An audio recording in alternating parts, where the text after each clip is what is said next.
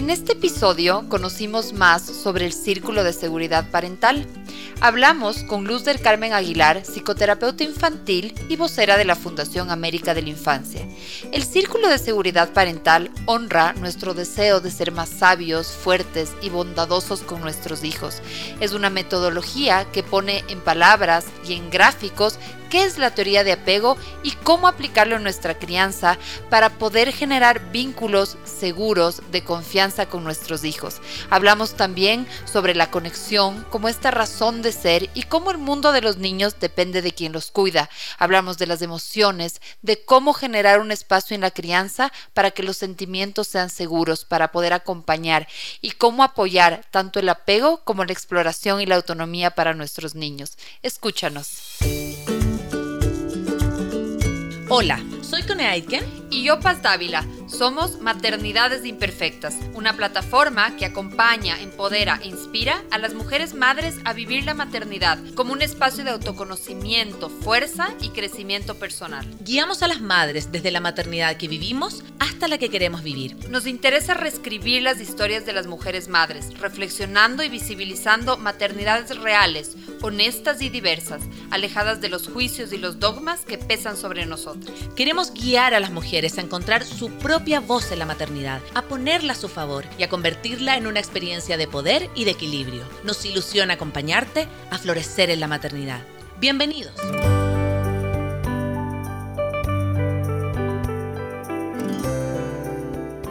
Bienvenidos, bienvenidos a todos a este nuevo capítulo de Maternidades Imperfectas. Hoy día tenemos una hermosísima invitada que me encanta porque aceptó de inmediato eh, nuestra, nuestra propuesta. Tenemos a Luz Aguilar, ella se va a presentar también después, pero ella es psicoterapeuta, eh, miembro de la Fundación América por la Infancia. Y vamos a hablar justamente, Paz, de algo que dominas bastante, sí, porque también, como contabas, hiciste el curso con, Luz, que es el círculo de seguridad parental. Eh, ¿cómo, ¿cómo, has visto paz en tu, en tu crianza o, en, o, qué beneficios has visto que, te motivó también para poder ponerlo hoy como tema acá en maternidades? Eh, bueno, para mí fue realmente una, fue un regalo haber hecho la certificación del curso. Yo en ese momento hice porque trabajaba, yo era gerente de un proyecto para madres adolescentes. Entonces realmente llegué a la certificación eh, para fortalecer mi trabajo eh, psicosocial con las madres adolescentes. Y em, fui un poco sin, sin saber a qué iba. y luego me sorprendió conocer que es una metodología eh, muy gráfica muy simple, pero no por eso menos profunda. Creo que a mí en la facilitación del círculo de seguridad pasa que muchas de las mamás me dicen que tienen frases como simples pero poderosas, tienen mantras del círculo. Me gusta que hay como muchos mantras que utiliza el círculo. Entonces, para mí la certificación fue, y obviamente yo soy mamá, en ese momento eh, mi hijo tenía alrededor de dos años y medio, y también en mi experiencia personal, por ejemplo, descubrí que a mí me, me costaba mucho esta parte como de hacerme cargo y de ser fuerte. Yo tenía como muy integrado este tema de acompañar las emociones, de ser bondadosa, eh, había, había hecho también algunos cursos de crianza positiva, de disciplina positiva del método Montessori y me y, y, de alguna manera tendía a, a ser débil en la crianza con mi hijo. Y en el círculo fue súper bonito porque siento que me di cuenta eh, y me empoderé de esta otra parte, como de ser el adulto, de hacerme cargo, que es uno de estos mantras del círculo de seguridad, de que es igual de importante ser fuerte que bondadosa y que ambos lados que se ve en el círculo, ¿no? O sea, que el extremo de ser fuerte es agresivo, pero el extremo de ser bondadoso es débil y ambos lados tienen su, su revés en la crianza. Entonces, realmente sí fue fue, aparte de, digamos, del trabajo con la, de que se fortaleció mi trabajo que yo hacía con las madres adolescentes, sí fue una, mm, ¿cómo decirlo? O sea, sí fue una lección para fortalecer esta parte firme que necesitaba mi crianza. Así que a mí me encanta el círculo, me gusta que no es una metodología como la Cone usa una frase como talibana, así de, de paso A, paso B, esto hay que hacer, esto es ser una buena mamá. Me gusta que sale de eso y más bien nos lleva a un espacio de reflexionar esta función reflexiva que habla el círculo. Entonces, eh, justo hablábamos con la Cone y decíamos, bueno, aprovechemos que está otra persona que sabe mucho del círculo, que trabaja con mamás, que trabaja con niños y cómo fortalezcamos este tema. Así que muchas gracias, eh, Luz, por estar aquí.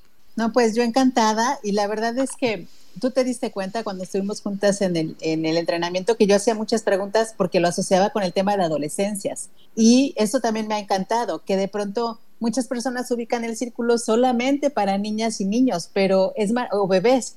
Sin embargo, algo que he aprendido del círculo y lo he puesto mucho en práctica en mi vida personal es que el círculo es, y como también les decía, se aplica para las personas adultas.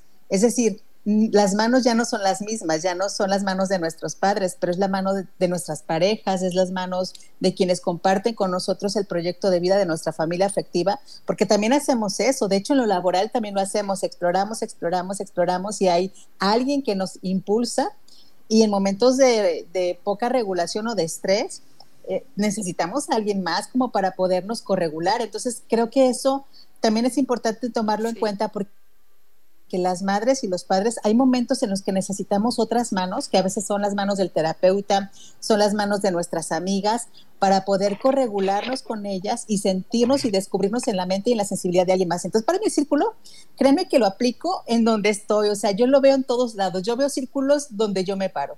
Qué lindo, qué lindo. Y bueno, partamos por, por, lo básico, Luz. Para las personas que están escuchándonos y que nos van a escuchar luego en el podcast, ¿qué es el Círculo de Seguridad Parental? ¿Cuáles son sus características principales? Partamos un poco de la base para que las personas puedan entender de qué estamos hablando.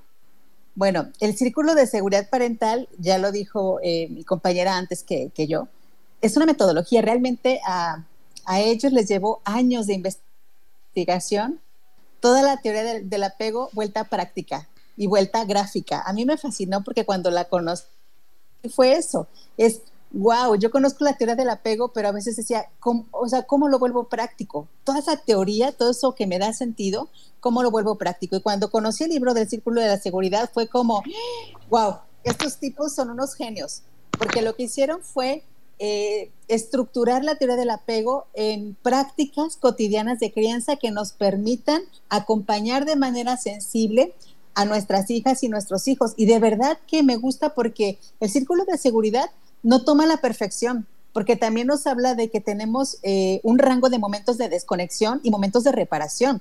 Entonces me gusta mucho que también se va nuestra propia historia, porque el mismo círculo, cuando habla de la, de la música de tiburón, que es como los miedos que tenemos nosotros mismos y mismas en la crianza, cómo interfieren en los momentos de hacer conexiones. Yo creo que es un programa tan completo tan práctico, eh, tan estructurado, que cuando yo he acompañado a madres eh, en este círculo, de verdad que nos volvemos una tribu en donde todas simétricamente vamos compartiendo. Desde quienes dirigen el taller, vamos compartiendo también simétricamente nuestras experiencias de vida. Entonces, para mí el círculo eh, es una manera muy estructurada y muy gráfica de entender la teoría del apego en prácticas cotidianas de crianza. Sí, exacto, Luz. Lo, resumes eh, muy bien, o como que, y creo que ese es eh, ese trabajo de síntesis y de, y de gráfica que tiene el círculo. Eh, en el círculo, solo como para darles un poco más de referencia, hay como un como folletos. Y en, en la última página del folleto están como todas las gráficas. Y yo creo que eso es un trabajo de mm, como de condensación, de como bien lo dices tú, de la teoría del apego, eh, súper fácil de entender. Eh, de acordarnos, creo que lo que decíamos antes del tema de las frases también son potentes. Y también me gusta esto que, mm, en el mismo círculo luz, cuando uno hace las sesiones, a, uno invita a las madres a explorar su propio círculo. Y como tú bien lo dices, eh, hay para mí el rato de facilitar el círculo hay muchos, hay muchos eh, descubrimientos para las mamás en ese momento, descubrimientos de eh, estoy más sola de lo que pensaba, me doy cuenta que em, hay, una, hay, hay, manos que son más débiles que otras, eh, como te decía, cuando yo hice el círculo, muchas de las mamás mencionaban eso, es un ejercicio que me costó hacerlo. Entonces, esta, esta invitación que tiene el círculo, siempre como di y vuelta, ¿no? O sea, de qué me pasa a mí con mi hijo, qué me pasa a mí con, qué me pasó a mí con mis padres, eh, qué me pasa a mí en, mi propio círculo de seguridad. Creo que en ese sentido también el círculo es como una metodología de, autoconocimiento para los cuidadores. Claro, y, también que ve las posibilidades de errores como una posibilidad de metaobservación, o sea, de, de, tomar una distancia y darme cuenta cómo lo estoy haciendo, que eso es un lujo cuando pasa en la crianza, cuando padres y madres podemos metaobservarnos, metaobservarnos. Un ejemplo sería como si nos pusiéramos en un balcón y desde el balcón viéramos cómo lo estamos haciendo. Es un ejercicio muy importante, porque cuando nosotros nos vemos con esta, con esta distancia que es importante, no nada más vemos nuestra necesidad, sino vemos la necesidad también de nuestros hijos e hijas, o no solo vemos la necesidad de nuestros hijos e hijas, sino también vemos nuestra necesidad, porque a veces pasa que en la crianza tenemos puntos tuertos. O sea, o solo vemos a la niña y el, o al niño y me descuido a mí y me abandono a mí, me doy la espalda a mi propia necesidad, o solamente veo mi necesidad y abandono la necesidad de desarrollo, de compañía, de contención que tienen las niñas y los niños. Entonces creo yo que también eh, esta estructura de poder una persona guía acompañar de manera sensible, cercana a otras madres, permite vernos, porque creo yo que la, la creencia respetuosa mm. en muchos sentidos muchas veces se vuelve con un, tiene un componente tan, tan alto de exigencia que las personas temen decir yo me he equivocado, yo no he tenido conexión. Sí. Sí. Sí, y me, gusta mucho lo que dices, Luz, porque yo creo que esto, esto también, en algún momento escuchábamos a personas que dicen que a veces la crianza respetuosa o todo, se vuelve más un dogma, ¿no? Y cuando tú te equivocas, pareciera que está súper mal, ¿no? Como que está eh, penalizado, porque tienes que obviamente ser respetuoso y todo, yo creo que la paternidad, la maternidad es ensayo y error. Yo creo que nunca me he sentido más frustrada en mi vida que siendo madre y a la vez tan como eh, con tanta bendición. O sea, me, me, he sentido en los dos polos totalmente. ¿Cómo el círculo de seguridad parental en términos del error lo ve, como tú decías recién, una instancia como de aprendizaje, como que, chuta, nos equivocamos con nuestro hijo, pero podemos repararlo. ¿Cómo ve la reparación en eso? Bueno, algo que me gusta y lo voy a ligar con la respuesta a tu pregunta, tiene que ver con que la crianza tiene momentos y también tiene momentos de, darme cuenta qué me está pidiendo mi hija y mi hijo y qué, qué, estoy dando yo, porque por ejemplo tiene la parte de arriba, que seguramente en algún momento vamos a explicar, que la parte de arriba tiene que ver con, con los momentos de exploración de nuestras hijas e hijos, pero yo también lo pongo con los momentos de exploración de nosotros como padres y madres al momento de criar nosotros vamos explorando y cuando eh, hay, hay, papás, por ejemplo, que les cuesta mucho, que son muy miedosos o miedosas mamás, que les cuesta la exploración. Entonces puede que el error esté en que cuando los niños o las niñas exploran se ponen aprensivas, ¿no? Y al momento de ponerse aprensivas, eh, de manera implícita impiden la exploración. Entonces te vas a caer, no te subas al árbol porque te vas a lastimar, entonces, todas estas situaciones es, es errar. Sin embargo, desde la concepción que tenemos esas madres o esos padres miedosos, no es un error porque lo hemos vivido toda la vida y posiblemente vengamos de padres también miedosos o miedosas. Entonces, para nosotros es como el común denominador. Al momento que se, que se grafica el círculo en la parte de arriba, que son momentos importantes para ganar autonomía, en donde los niños y las niñas van desarrollando habilidades, van explorando el mundo y por ende se van cayendo, se van equivocando. O sea, es lo que nos pasa cuando vamos explorando. Las personas que regularmente les cuesta la exploración y que están más bien en la parte de abajo del círculo que tiene que ver con la contención, dicen, wow, o sea, yo no sabía que me estaba equivocando. Ahora me doy cuenta porque mi hija... Eh, no quiere estar conmigo y prefiere estar con su papá, porque su papá da más espacio para la exploración, para el juego, para eh, descubrir cosas nuevas y a mí me cuesta. Entonces también es bien interesante cómo el círculo nos, nos ubica, qué nos cuesta más, si la exploración o la contención. Si me cuesta la contención, entonces cuando mi hijo se estrese diré yo, no, no, no pasa nada. La vida es así, mira, te sacudes el golpe y adelante, pero yo no contengo el estrés, yo no cobijo el malestar, porque quizá me enseñaron a tener como muchos logros en mi vida, de resaltar lo académico, resaltar los logros eh, deportivos, pero lo emocional a lo mejor no fui educada, contenida, acompañada para que yo lo fuera desarrollando. Entonces, los mismos papás, sin decirles que es un error, las mamás, y hablo de mamás porque realmente a quienes tuve fueron puras mamás, un papá tuve de pronto eh, aleatoriamente, se van dando cuenta a partir del acompañamiento del círculo en dónde está el error sin que yo le diga, ese es tu error, sino que las mismas madres, los mismos padres, al ver el desarrollo del programa y al ver los dos momentos del círculo, que es la parte de arriba de exploración o la parte de abajo de contención, se dan cuenta que han estado teniendo eh, poca afluencia en alguna parte del círculo. Entonces eso por sí mismo ya es sumamente beneficioso y ya los mismos padres marcan la reparación. Ah, entonces necesito permitir un poco más de exploración. Ah, entonces me cuesta la mm. exploración porque se activa mi música de tiburón de eh, se va a lastimar, se le va a salir un ojo, me lo van a robar, o sea, como todas estas creencias aprensivas y entonces van flexibilizando. Sí, esa em, cuando yo facilito el círculo, eso suele ser como un, momento de, de, digamos, que no, se, que no se esperan las mamás, un momento sorpresivo de decir, ah, el apego no es, porque claro, apego te remite directamente como a cercanía, acá, ¿no es cierto? Pero en el círculo, esta cercanía es igual de importante que hacer así, o sea, el círculo, como reforzando lo que estamos hablando, justamente la parte de arriba es salir y la parte de abajo es volver. y, ambas partes igual, eh, igual de, de, importantes, ¿no? Entonces creo que esa también puede ser como una idea generalizada, que el apego es, pucha, pero yo les tengo a mis hijos todo el rato conmigo, en mis brazos, cerca y cuando los niños necesitan la, la, exploración y la autonomía, igual que la, que la cercanía, ¿no? Entonces creo que eso es como, como muy, sí, o sea, como que es, de alguna manera un aprendizaje, un énfasis que pone el círculo importante sobre la teoría de apego. Eh, volviendo también a lo que decías antes, Luz, hay una parte del círculo que se habla que eh, seamos papás suficientemente buenos, es lo que decías, ¿no? No apunta a la perfección y es más, hasta lo, lo, lo, lo pone, como de alguna manera lo cuantifica y dice está bien si podemos acompañar un 30% de las veces.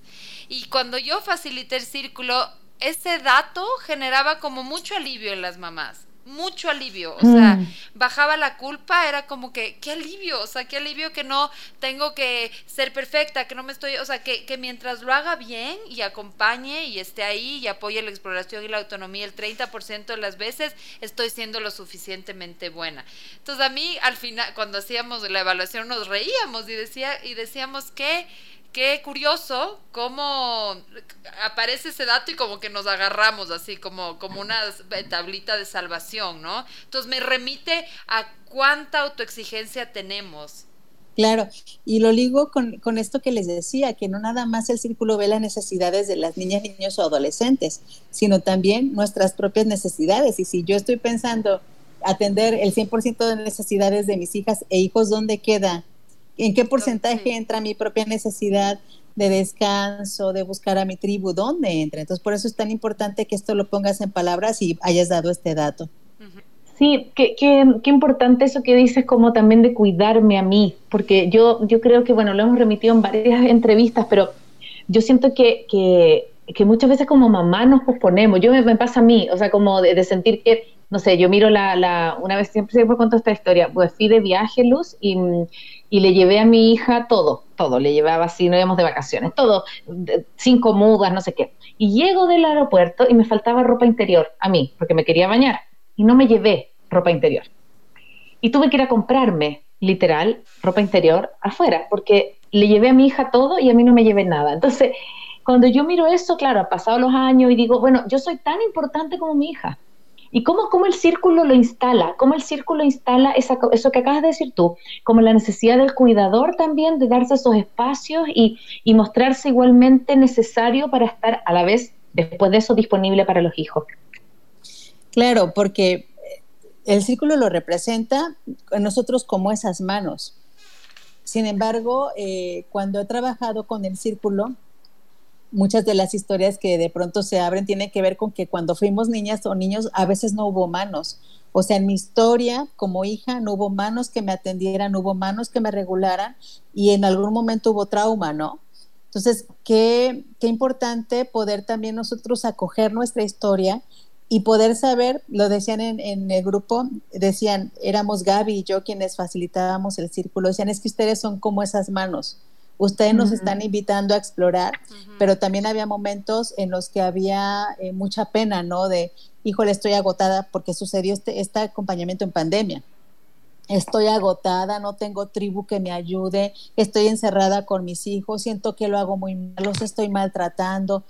Eh, mira, se los cuento y se me eriza la piel. Mm. Y de pronto el círculo funcionaba como una tribu, como una tribu de mujeres solidarias, que solo el hecho de que todas esas manos estuviéramos ahí, ay no, me estoy emocionando, acompañando esa historia, la, esa mamá pudo tomar fuerza. O sea, realmente no le solucionamos el problema porque iba a seguir encerrada con todos sus hijos, pero decirle, te entendemos, o sea, la verdad que hemos pasado por eso, y estás haciendo lo mejor que tú puedes hacer. Y eran como palabras de aliento. Entonces los martes era como el martes esperado para que ellas pudieran hablar de, las cosas que, les iban pasando, ¿no? Entonces para mí, eh, que el círculo existiera ahora en pandemia y que nos dieran la oportunidad de poderlo hacer virtual, de hecho tengo muchas ganas de abrir otro grupo, eh, tiene que ver con eso, o sea, de verdad hay tanta humanidad y tanta necesidad de ser vistos, de ser escuchados, de tener algunas pautas guías, que se vuelve un, un espacio de, que prestigia eh, la humanidad. Entonces, claro que esto es importante. Y también, ahorita escuchando el ejemplo que decías que hasta los calzones se olvidaron por llevar todo para la hija. El círculo también, cuando yo vi el círculo, porque ya sacaron ahora sí, ya está la gráfica para teniendo las necesidades de las y los adolescentes, que va pasando que conforme van creciendo, nuestra cuando hacemos la contención no necesariamente es concreta, es decir, no somos nosotros cuerpo a cuerpo, nuestra cara allí, sino que se va volviendo abstracta, que mientras estemos allí haciendo este acompañamiento cuando nuestras hijas e hijos estén siendo adolescentes, nos tienen acá. O sea, ya, ya, no es, ya no se necesita la presencia tanto física, sino pueden estar en su viaje universitario y saber que estamos disponibles para ellos sin estar físicamente con ellos disponibles, lo que nos da un margen para ahora sí llevar mis calzones en el próximo viaje que yo tenga, porque ya no tengo que estar pensando en las necesidades solo de él, porque ya en la adolescencia va, va pasando que se van alejando hacia su propia vida. Pero me, me, me dio a mí mucho sentido, porque mm. es lindísimo saber que no estoy ahí, no sé, si mi hijo pasa por una pena en la adolescencia, y en ese momento no quiere que yo le abrace porque no sabe cómo jugar con sus emociones, de alguna manera he estado tantas veces que él sabe que estoy allí y que eso en algún momento le puede hacer activar la presencia concreta, pero está mm. una presencia abstracta. Entonces creo que también eso a mí me ha dado esperanza y me ha ayudado a darles aliento a las personas que dicen, entonces toda la vida tengo que estar allí. Calma, ¿no? En la adolescencia hay una autonomía ya eh, más grande y va habiendo más espacios para nosotras y para nosotros. Mm, qué, qué, qué, lindo lo que dices, Luz. Me, me hace mucho sentido y, además cuando yo hice el círculo me acordaba, porque con los no solo en la adolescencia, o sea, hasta con los propios papás actualmente sigue pasando así. Yo me acuerdo cuando tenía 22 años que quería hacer un viaje sola a un país como más exótico, eh, a una parte rural, o sea, además metido en, en medio de la nada, sola, mujer, eh, un país árabe, bueno. La cosa es que mi familia, abuelos, tíos, como que, claro, desde el desconocimiento, tal, es como que, ay, ¿qué te va a pasar? ¿Cómo te vas a ir sola? Y además, o sea, una mujer occidental, tal. Y miedo, miedo, miedo, miedo. Y me acuerdo que mi mamá fue la única que me dijo como, anda, yo sé que te vas a cuidar, yo sé que te va a ir bien, yo confío en ti. Y de verdad, o sea, fue, fue mi parte de arriba del círculo. O sea, yo me fui tranquila porque, como tú dices, o sea, ya no es lo mismo de como, como en la crianza de la primera infancia, pero es esa frase, es decir, yo confío en ti, anda, vuela, es lo que quieres hacer, has averiguado, es un programa oficial, no te estás yendo a la loca, va a haber más gente como tú, o sea, has hecho bien, o sea, como hay seguridad para que hagas esa exploración. Y, realmente para mí fue eso, o sea, fue una, y claro, fui a, me fue muy bien, fui a este lugar y luego volví a mi país y a mi casa, volví al círculo. Entonces, justo, o sea, esto me pasa con 22 años, o sea, quiero decir que el círculo eh, sigue activándose con nuestros padres cuando tenemos que tomar eh, decisiones difíciles. Yo me acuerdo hace dos años que tuve que tomar una decisión muy difícil. Las, con, a las primeras personas a donde fui fue donde mis papás. Entonces, eh, creo que eh, partiendo de, esto que dice el círculo, ¿no? Que una, una de las, una, uno, digamos, uno de los beneficios que uno logra con el círculo es generar confianza entre los padres y los hijos que dura para, para toda la vida, ¿no? Eh, Qué hermoso. Sí. nos quedamos en silencio y reflexión. sí, es que me pasa que con tu historia, Paz, eh, bueno, antes, de continuar, quiero, quiero agradecer a todas las personas que están em, eh, conectándose a través de Instagram y que van a también conectarse a través de Spotify, iTunes y también en la retransmisión de, Radio Sucesos. Em, me quedé pensando, Paz, eh, en esto que tú decías, como qué importante es sembrar la confianza, que, que son cosas que a lo mejor, así como nuevamente pensamos que la confianza o que darle soporte a nuestro hijo es tenerlos pegados acá es también poder dejar que jueguen solo y yo no estar ahí todo el rato, sino que dejarlos un poco libres. Y pasa que después, 20 años después, te toca tomar alguna decisión difícil y a los primeros que piensas es en tu mamá, en tu papá. Entonces, me parece que es un viaje súper bonito que dura toda la vida, ¿no? Del Círculo Luz, que, que te permite sentar las bases cuando son chicos, pero después te permite como cosechar eso que has sembrado cuando eran más pequeños. ¿Cómo, cómo ves este círculo que hemos nombrado? Si lo puedes como, como un poco detallar, esta cosa de, de la exploración, pero también de la contención otra vez, mis temas, bueno, quienes me siguen en Instagram saben que un tema que me apasiona son las adolescencias. Y siempre pongo los ejemplos porque el círculo, insisto, es más fácil pensarlo en las infancias. No sé, por ejemplo, la parte de arriba tiene que ver con eh, acompáñame en mi exploración, deleítate con mis logros, obsérvame, ayúdame si algo me equivoco, pero pues imagínense, no sé, un niño subiendo a un juego, a un sube y baja, ¿no? Y nosotros estamos y, ay, pues es como un deleite ver que está en el sube y baja con una compañerita jugando en el sube y baja. O que de pronto está bailando en una ronda infantil y nosotros estamos deleitándonos en, los pasos de, de, la ronda infantil. Es la parte de arriba de donde exploran el mundo, pero aparte donde con nuestra mirada, nuestro deleite se reafirman. Es decir, dice Inés Di Bartolo y lo dice muy bien, nos construimos de afuera hacia adentro con lo que pasa afuera, nos vamos construyendo hacia adentro. Entonces, es bien importante lo que nosotros como padres tengamos como reacciones o, muestras de lo que va pasando con los logros de nuestras hijas y de nuestros hijos, que es la parte de la exploración. Pero vamos con las adolescencias. Imaginemos que el adolescente ya le gustan cosas que desafortunadamente muchos adultos eh, reprueban, no sé, el tipo de música. Entonces, eh, cuando llega tu adolescente y te dice, mira mamá, escucha esto, y tú, ¿qué es esto? O sea, de las estupideces de las que habla, imagínate tú, el círculo sigue activo, o sea, todavía necesitan, y tan solo el hecho de que te preste su chicharo para que escuches eso que está, que está escuchando, te está diciendo, deleítate conmigo. Entonces, es muy posible que a mí no me guste la, la música esa, pero puedo deleitarme con que me está compartiendo algo de lo cual yo puedo aprender.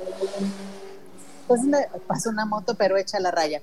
Eh, es lo que me hace pensar que a veces cuando decimos temas de crianza, no incluimos a las adolescencias, o sea, todavía ahí nos están necesitando ir la parte de arriba.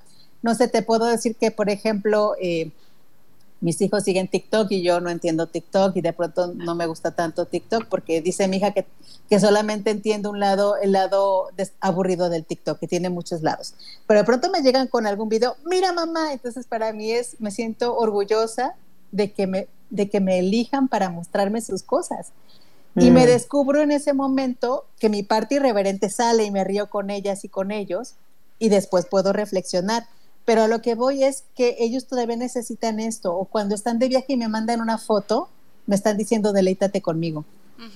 O mm. cuando hacen eh, algún, o cuando yo hago algún post y le dan un like, para mí es como, wow, ahí están mis hijos también deleitándose conmigo de algo que yo estoy publicando. Entonces realmente cuán importante es que podamos poner énfasis en que en la exploración, aunque no sea la exploración como a mí me gusta, que sea otra exploración porque están ganando su propia manera de pensarse, nos siguen convocando para deleitarnos junto con ellos. Y desafortunadamente hay muchos adolescentes que ya no buscan a sus padres para el deleite, o sea, no les cuentan nada, nada, porque mm. saben que va a haber una situación de reprobación. Entonces, no te vas a deleitar conmigo, me vas a criticar, voy a buscar quién se deleite conmigo, quién sí comparta conmigo.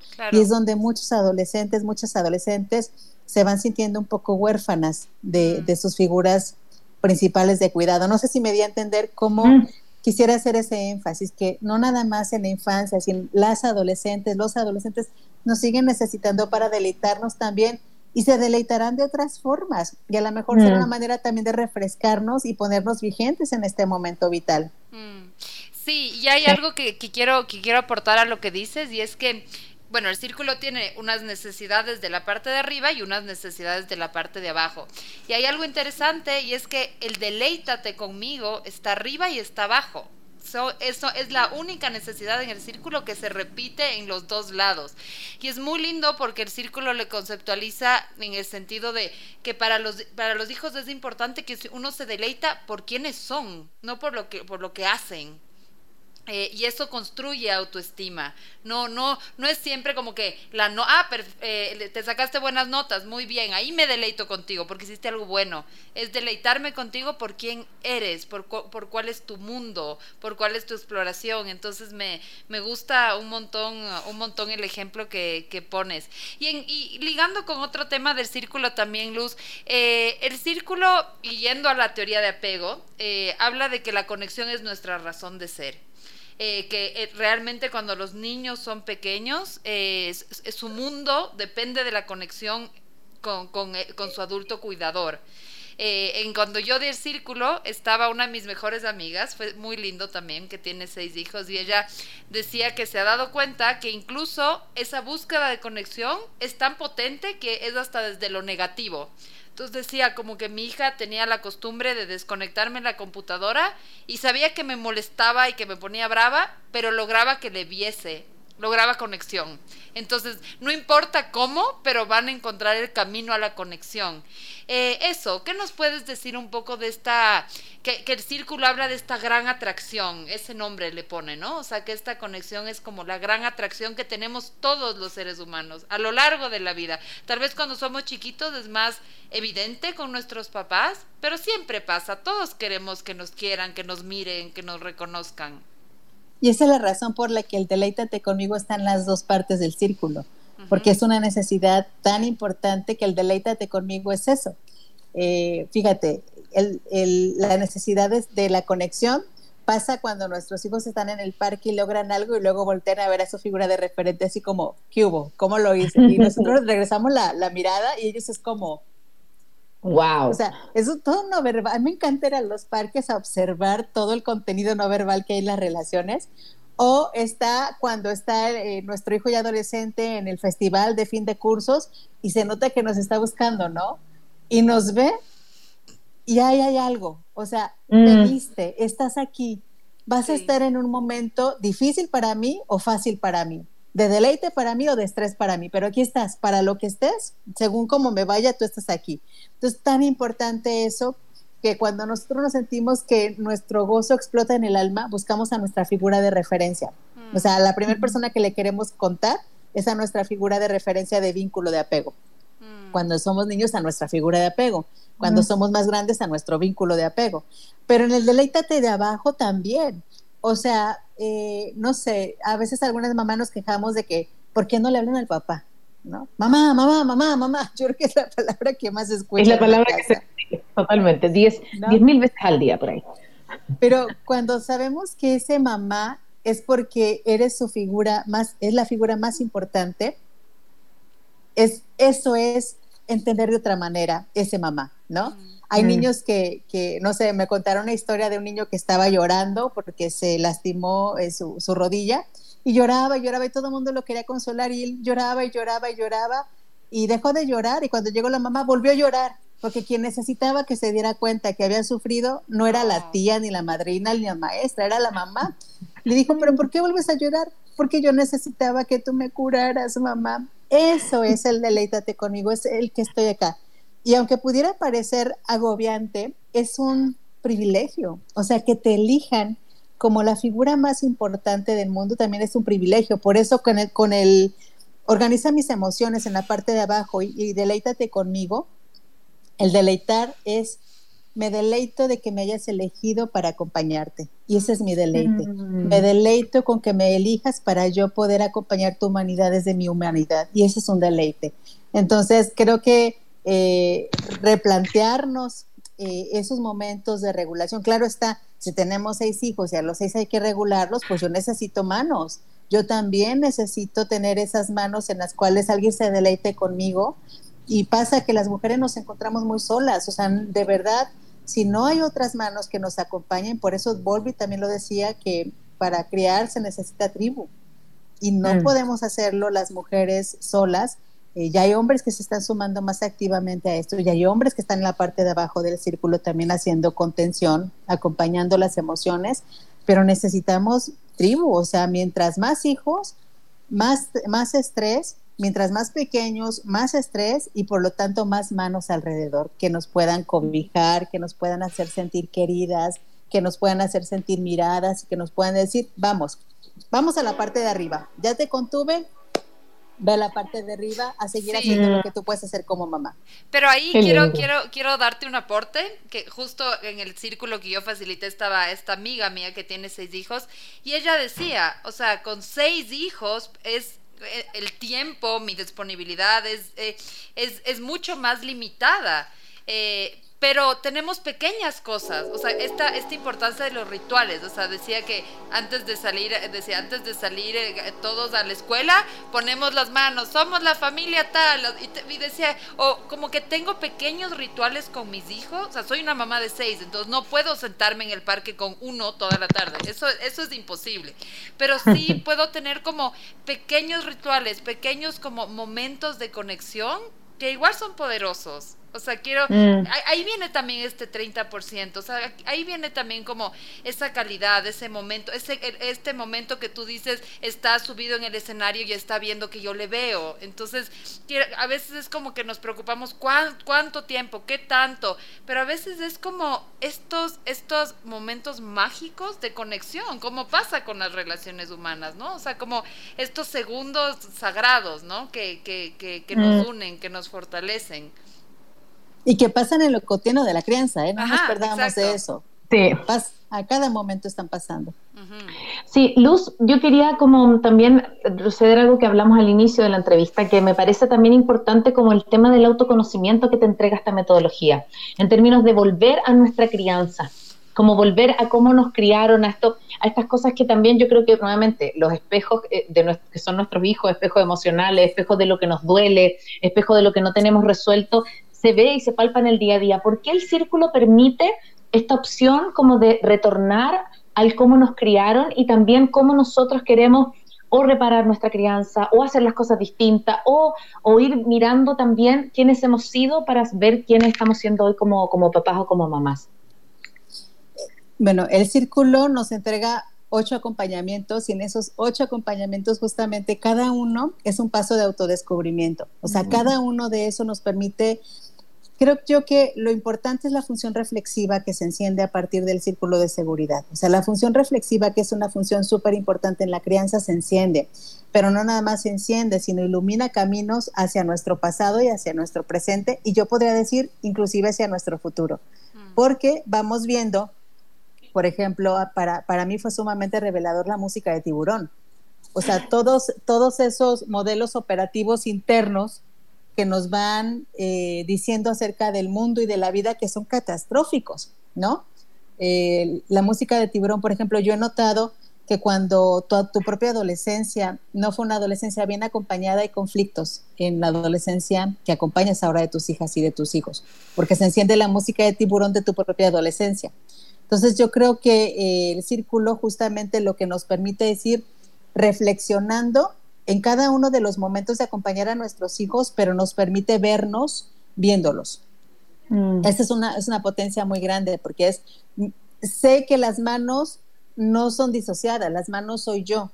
y que para que mi hijo pueda eh, comportarse bien, que es lo que los papás buscan eh, afanosamente, tengo que ver sus necesidades y para que esas necesidades las vea, tengo que conectarlas con quien les provee, que en este caso soy yo, quien provee eh, que esas necesidades sean satisfechas soy yo. Entonces, tiene una mirada de 360 grados este programa, o sea, permite ver el todo.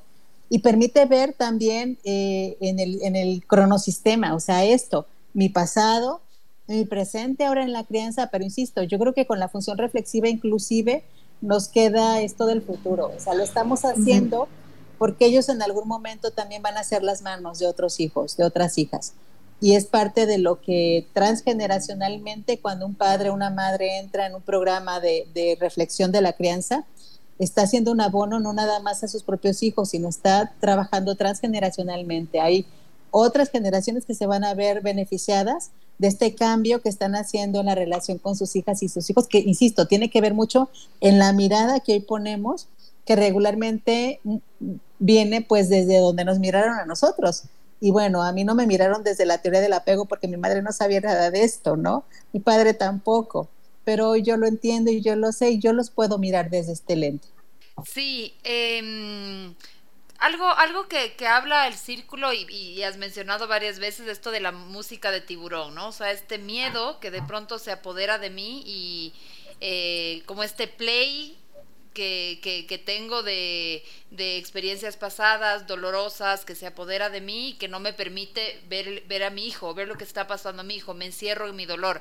Y ahí el círculo habla como de esta, de sostener esa incomodidad, de sostener esa música de tiburón. Y me gusta mucho porque también dice como que acompañar las emociones o lo que está pasando a nuestros hijos puede ser doloroso y hay que sostener esa, ese, ese dolor, esa incomodidad.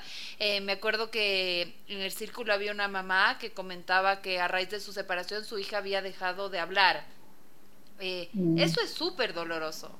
Y, y, y, me, igual me pongo sensible porque es, eh, creo que es como este ejemplo de realmente saber, claro, y te puedes poner en ese momento eh, eso, desde tu música de tiburón eh, y, exigirle o ponerte, no sé, llevarle al doctor, no entender lo que le está pasando, puedes como de alguna manera exigirle a que se ponga bien para que tú no te sientas tan triste de lo que está pasando o puedes acompañar ese dolor y estar. ¿Qué nos puedes decir un poco de eso, Luz? ¿Cómo lo has visto tú con las mamás? Estos momentos de, dolor de la crianza. Es, doloroso a veces acompañar a los hijos, pasan cosas. además los niños son como súper tangibles de alguna manera en expresar el dolor, ¿no? Claro. Y bueno, también creo yo que con eso que estás diciendo que me parece sumamente valioso, tiene que ver con, con acoger en nuestra historia tanto lo sombrío como lo luminoso, porque eso nos va construyendo hace algún tiempo, iniciada la pandemia, les escribí una carta a mis hijos eh, y en esa carta les hablaba de eso, que quiero acoger tanto el amor, la luminosidad como el dolor, porque eso forma parte de nuestras propias historias. Y creo yo que esta actitud falsa de, de un positivismo rosa, donde todo en la crianza es maravilloso y donde nuestros hijos no aprenden a ver que también hay momentos de dificultad, flaco favor les hacemos al momento de quererles proteger a través de esta actitud que aparte es falsamente humana, porque lo humano, lo plenamente humano nos lleva a los, a los dos lados, ¿no? Al lado sombrío y el, lado luminoso.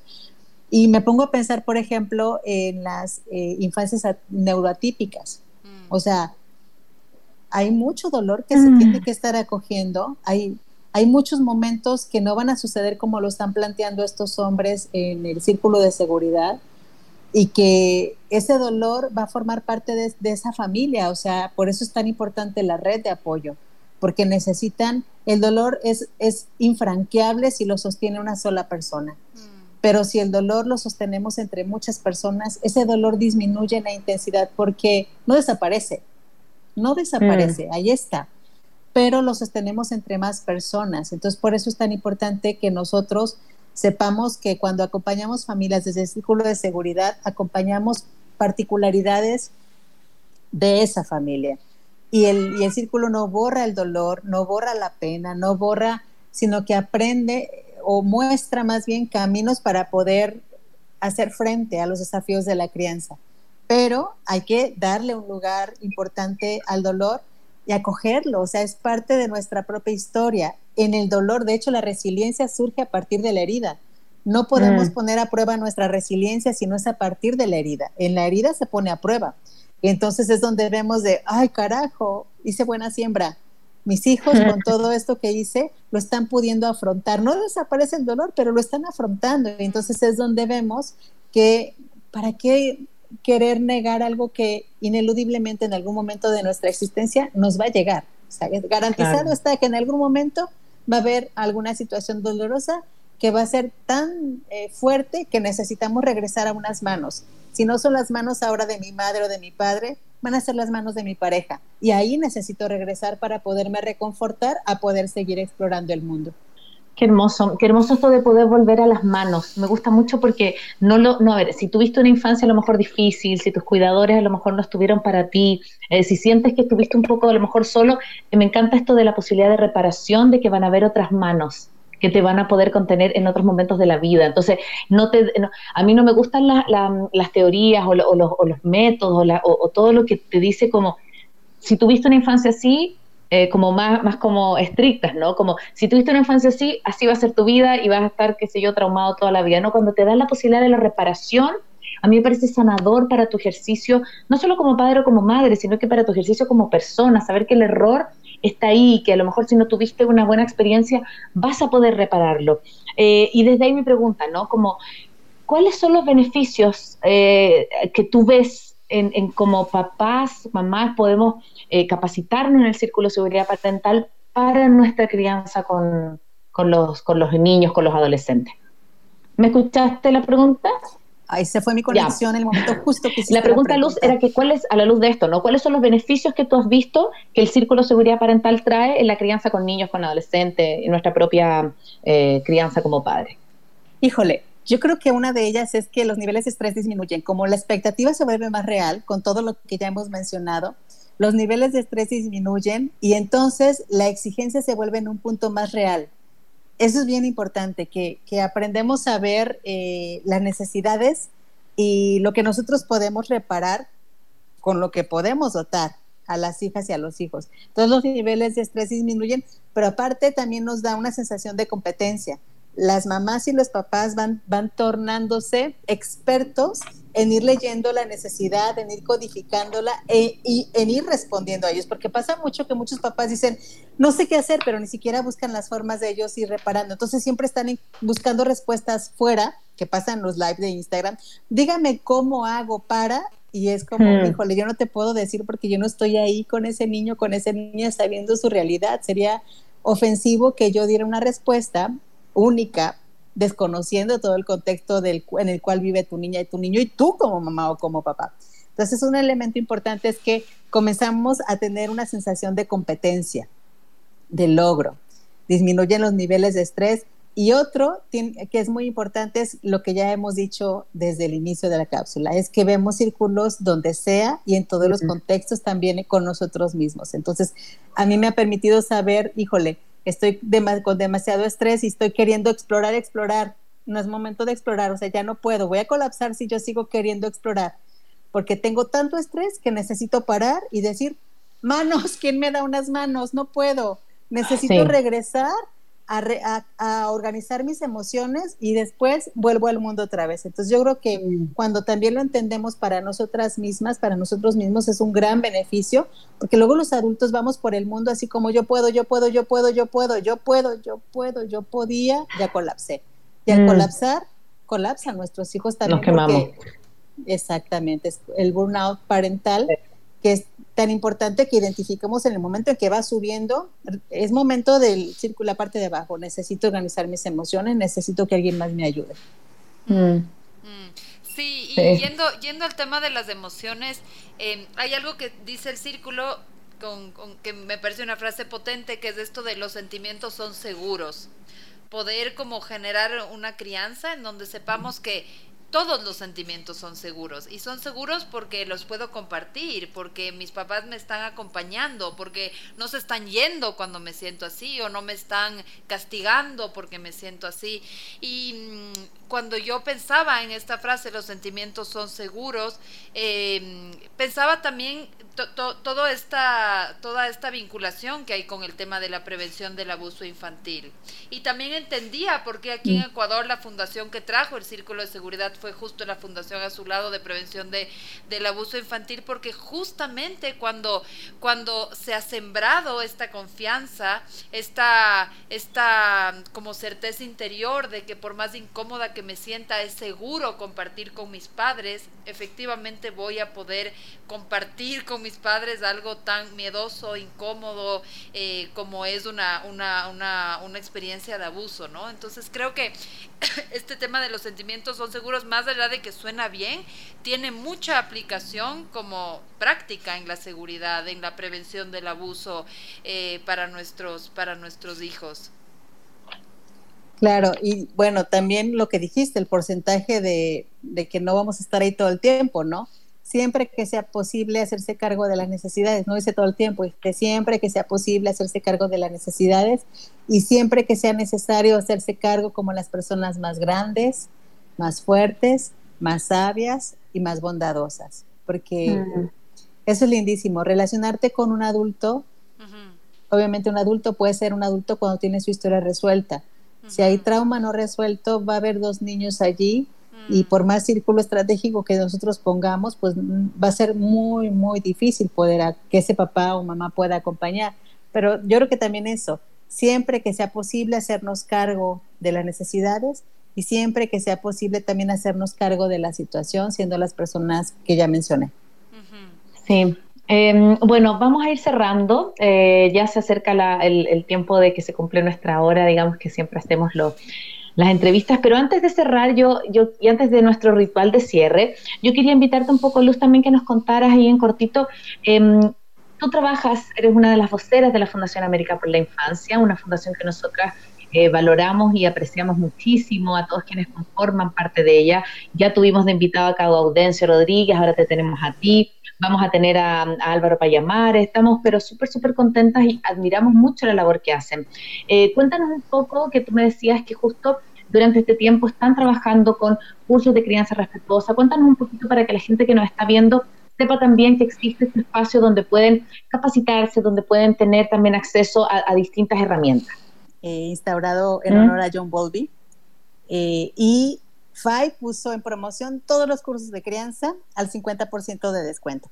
Entonces pueden encontrar, por ejemplo, el tema, el curso de adolescencia que yo grabé, está al 50% de descuento. Está el curso de una compañera que habla de, criar en equipo, criar en, equipo parental. Y también está el 50%, crianza y mindfulness, mitos y realidades de la crianza con Álvaro Payamares, o sea, todos los temas de crianza, este mes, que es el mes internacional de la crianza, están al 50% de descuento y nos pueden encontrar en academia.americaporlainfancia.com. Entonces, eso era lo que quería compartir con su auditorio para que aproveche, porque la verdad están a precios, los de crianza están sumamente accesibles y con el 50% de descuento, te compras un refresco y unas papas y mejor te compras un curso de crianza y haces las papas y tomas agua fresca en tu casa. Qué lindo. Súper, qué hermoso.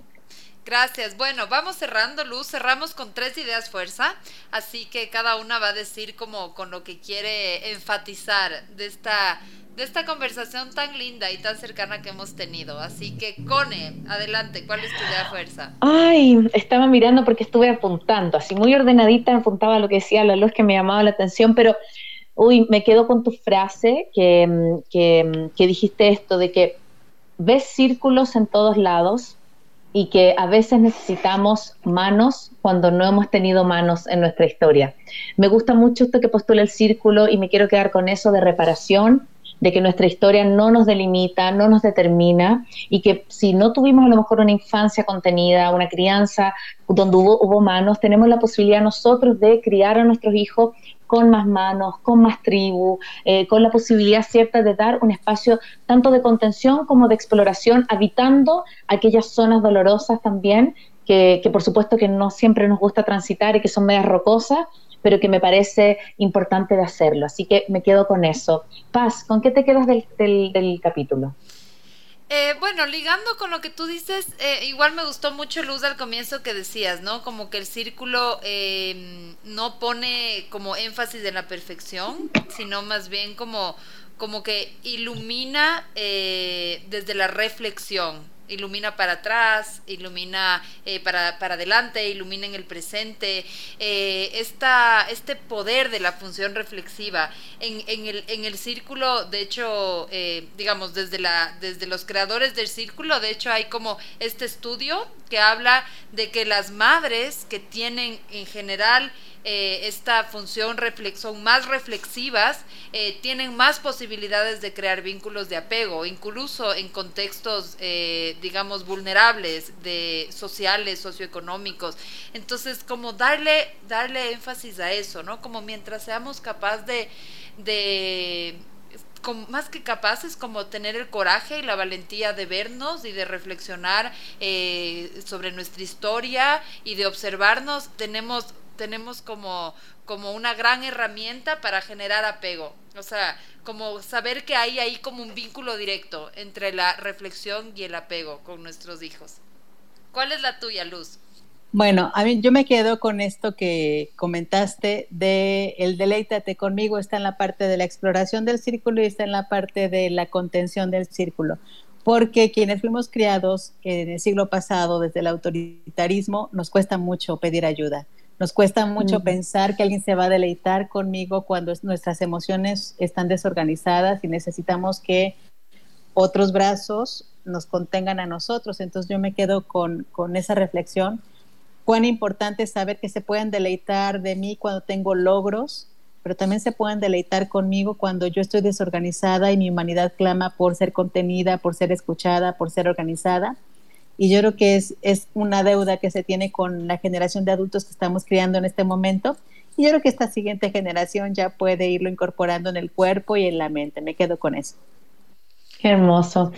Qué hermoso. Quiero, queremos agradecerte mucho, Luz, por, por este espacio tan luminoso, tomando tu nombre, tan lleno de, de, de, sentido, de humanidad, tan lleno de, cosas tan concretas, ¿no? Que no, no están en la perfección, no tenemos que buscar ser papás, mamás perfectas, sino que tenemos que buscar ser lo suficientemente buenos, lo suficientemente eh, presentes para nuestros hijos. Así que queremos mucho, mucho, mucho agradecerte por este espacio y, bueno, invitar a toda nuestra audiencia que este live, por supuesto, va a quedar grabado y que nosotros vamos a tener la próxima semana, no, el domingo, retransmitido a través de Radio Sucesos y em, va a quedar en las plataformas digitales. Sí, y quiero, quiero también aprovechar, aprovechar para, porque hay algunas personas que están preguntando, eh, en maternidades imperfectas estamos para empezar un ciclo de círculo de seguridad en octubre, entonces para quienes están interesados nos pueden mandar un mensaje al Instagram, eh, pueden también ingresar a nuestra página web, inauguramos nuestra página web www.maternidadesimperfectas.com, ahí también en la parte de talleres van a ver que hay una inscripción al círculo de seguridad, se pueden inscribir. Eh, entiendo que para la gente que llegó a, la mitad, digamos, no, no puede captar de una, porque efectivamente es como una, una hemos, hemos eh, ido como viendo los pasos del círculo, pero realmente el, el ser parte del círculo de seguridad, como bien lo decía Luz, son ocho sesiones en donde se va como desmenuzando estas manos que hemos hablado, esta parte de arriba, la de abajo, la música de tiburón, las necesidades, todos estos conceptos que hemos, que hemos ido hablando. Así que para quienes están interesados, escríbanos, empezamos en octubre, un círculo de seguridad, como decía Luz, algún como un intangible del círculo de seguridad, más allá como de las sesiones, es de esta tribu entre mamás. A mí me pasó lo mismo que dice Luz, o sea, las mamás, el sentir que hay este espacio donde puedo sentir, eh, mostrar mi vulnerabilidad con respecto a la crianza, eh, que puedo encontrarme con otras mamás, que me doy cuenta que lo que me pasa a mí le pasa a la otra también. Eso, eso sana, eso tiene un poder sanador. Así que eh, invitarles y bueno, despedirnos. Muchas gracias, Luz, por estar aquí. Gracias, Cone, y nos vemos pronto. Chao, chao. Gracias a todos por acompañarnos. Nos vemos. Chao, chao. Soy Cone Aitken. Y yo, Paz Dávila. Gracias por regalarte este tiempo de autocuidado y crecimiento. Si quieres escuchar más capítulos y contenidos sobre maternidad y crianza, no olvides de encontrar nuestro podcast en iTunes y Spotify. Y a través de Radio Sucesos todos los domingos a las 12 del mediodía. Te esperamos.